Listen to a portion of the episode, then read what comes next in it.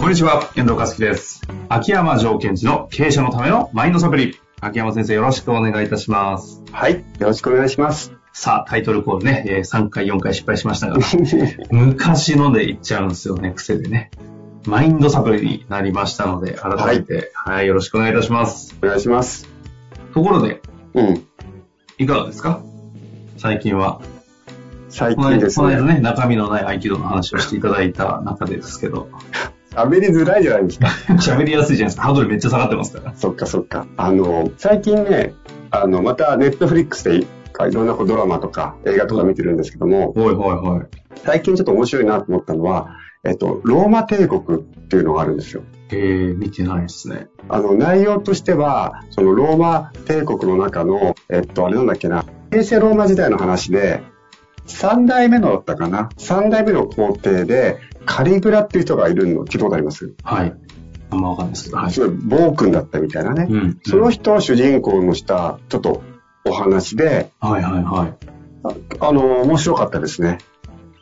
あの、すごいね、すまあ、皇帝なんだけども、民主に対してすごいいいことをやった瞬間、今度は、ちょっと、すごい、いや、おかしいことをしてしまうっていうお話なんですけども、なんだろう、陰気余って陽になるっていう話なのかよくわかんないけども、あやっぱりこうリーダーっていうのは本当にこうメンタルの揺り返しっていうのが大きいから本当に常にこう自分の内的世界でどうなってるかっていうことをこう認識する必要があるんだなと思いながらあ。それはあれなんですか？た短編じゃない？あの、ドラマシリーズ的な、なんていうんですか？シリーズものなんですか？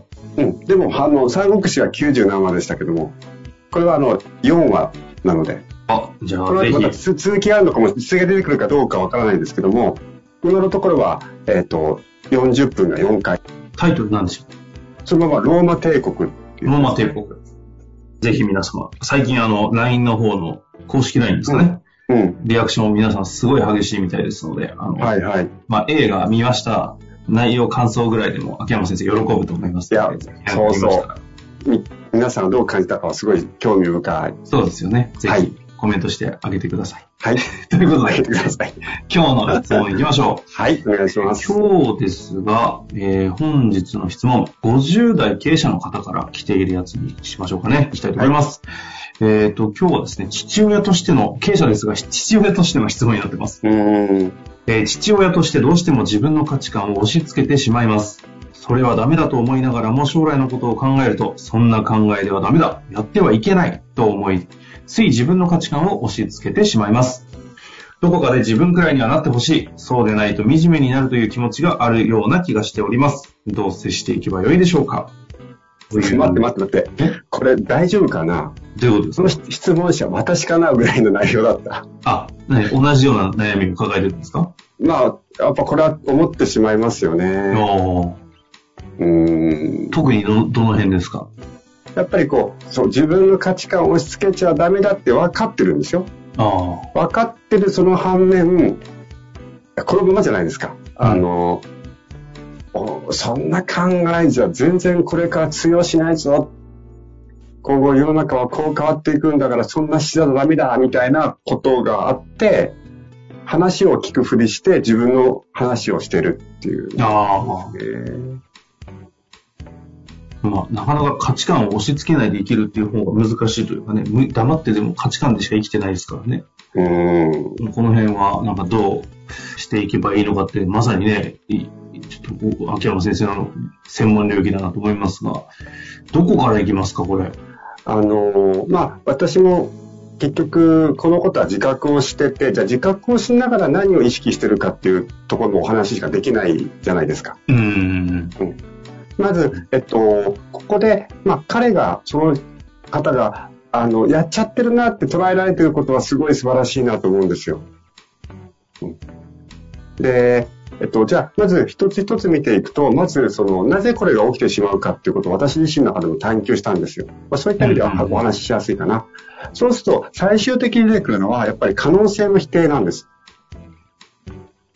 まず、えっと、その恐れから、恐れから自分の価値観を押し付けるじゃないですか。はい大丈夫かみたいな。じゃあ、その恐れというのは何から生まれているかと可能性の否定であると。うん。ということは何の可能性を否定しているかというと、一つは自分の子供の可能性を否定しているわけです。そ、そこはとても大きな問題だということを感じないといけない。私がその自分の子供の可能性を否定してるんだと。価値観を押し付けるということがってことですか？そうです。うん。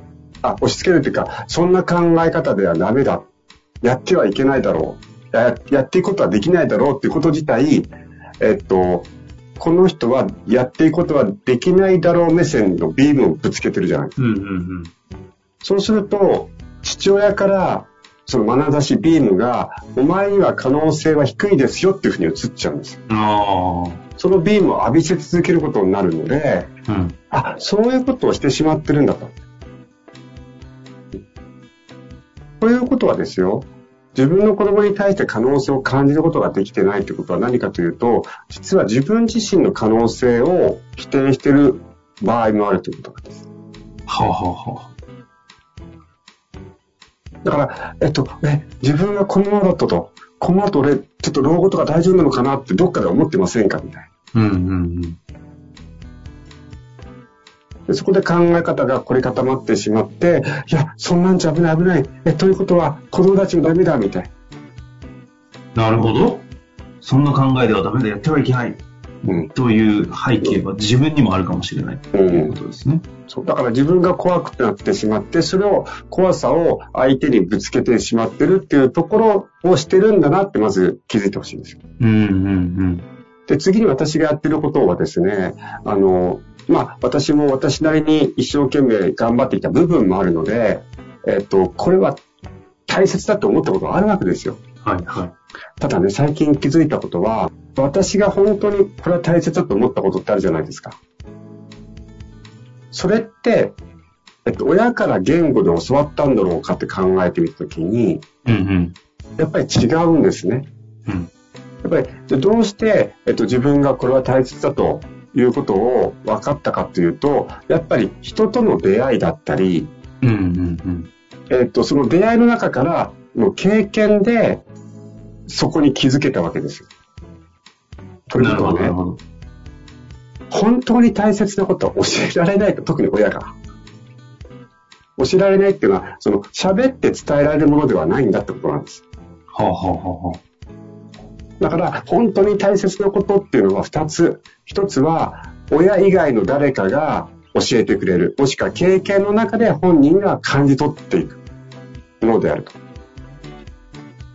で、もう一つは、えっと、本当に大切なことは、自分の立ち振る舞いとか生き方を通して示すことはできる。っていうだけのことなんですよね。うんうんうんうん。私がやってることは3つ、今の通り。1つ目は自分が、あ、相手の可能性を信じてないので、ついついこう言っちゃうんだなってことを毎回確認する。で、2つ目は、えっ、と、た本当に大切なことは、親の私が口頭からは伝えることはできないっていうことを確認し、うん。まあ、いろんな経験をする機会を与える。やってみたいことをチャレンジすると。だから、あそれで三つ目が、えっ、と、とは言いつつ、自分が、えっ、と、その子供に何か示せることがあるとするならば、うん自分が、えっ、と、の生き方を示す。例えばですよ、このままのことを言ってみ、言っても示すってことですよね。この質問の方の方が、このことをそのままお子さんに言うと。ああ、ここう、こう、こう悩んでいると。そう。で、やっちゃっててごめんなとか、でもどうしていいかわかんねえんだとか、でも言っちゃうこともあると。まあでもそれに対してどう思うという話ができたか、息子、息子なんですかね、これ。うんうん。ちょっと息子さんなのか娘さんなのか書かれてませんけど。うん。それは、あ、父ちゃんってそういうことを悩みながら、葛藤しながらやってるんだっていうことを示せるじゃないですか。うん。なるほど。ここはでもその勇気を持てるかどうか、確かにかなり、あれですね。うんく言えない。息子に言えない。娘にそんなことを、みたいな。そうそうそう。だからこそそこに価値はある気はすごいしますようね。ん。だから私たちが、親ができることってそれぐらい、それぐらいだと思うし、私の中ではね。で、もう一つ、あの、そう、子供の可能性をどうやって信じるかっていうところを最後にお伝えして終わりにしたいんですけども、やっぱりこれも自分のことを考えてみようと思ったんですよ。例えば自分は、まあもちろん、えー遠藤さんをはじめ、いろんな人と出会って、あ、自分で成長できたなとか、こんなことを気づけたなっていう経験があるんですよ。ということは、自分の子供も絶対に絶対に素晴らしい人にこれからも会って生きるだろうっていう、自分の経験から確信することできるじゃないですか。だって本当に自分のことばかりずっと考えてきた私でさえ、あるタイミングで必要な方に出会って、勇気づけられたり、励まされたり、逆に自分ができてないことを教えてもらって、ここまでやっててこれたっていう実績があるので、その自分の子供もそういう素晴らしい人たちに絶対出会えるっていうのは思えるじゃないですか。うんうんそういう目線で見てあげると、あ、俺が教えなくても、時代もどんどん変わっていくし、むしろ俺が教えない方がってやっぱ、徐徐々に思えてきてるんですよ。うん。ああ。確かにな。でも、ちょなんか親には、その、自分がこの人には、ちょっと育ててもらいたいなという人にちゃんと目をかけてもらえるためのやり方は、やり方なのかわかんないですけど、うん、育ててもらえると嬉しいですけどね。そうですね。そこはなんか、そういう親であると助かるなという感いや。本当とそれはそう思います。うんまあ、ですから、その、ね、えっと、父親というところで今お話を今日はしていますが、父親という唯一無二のポジションでもあるじゃないですか。うん。で唯一無二のポジションができる場所ってどこなのかなと。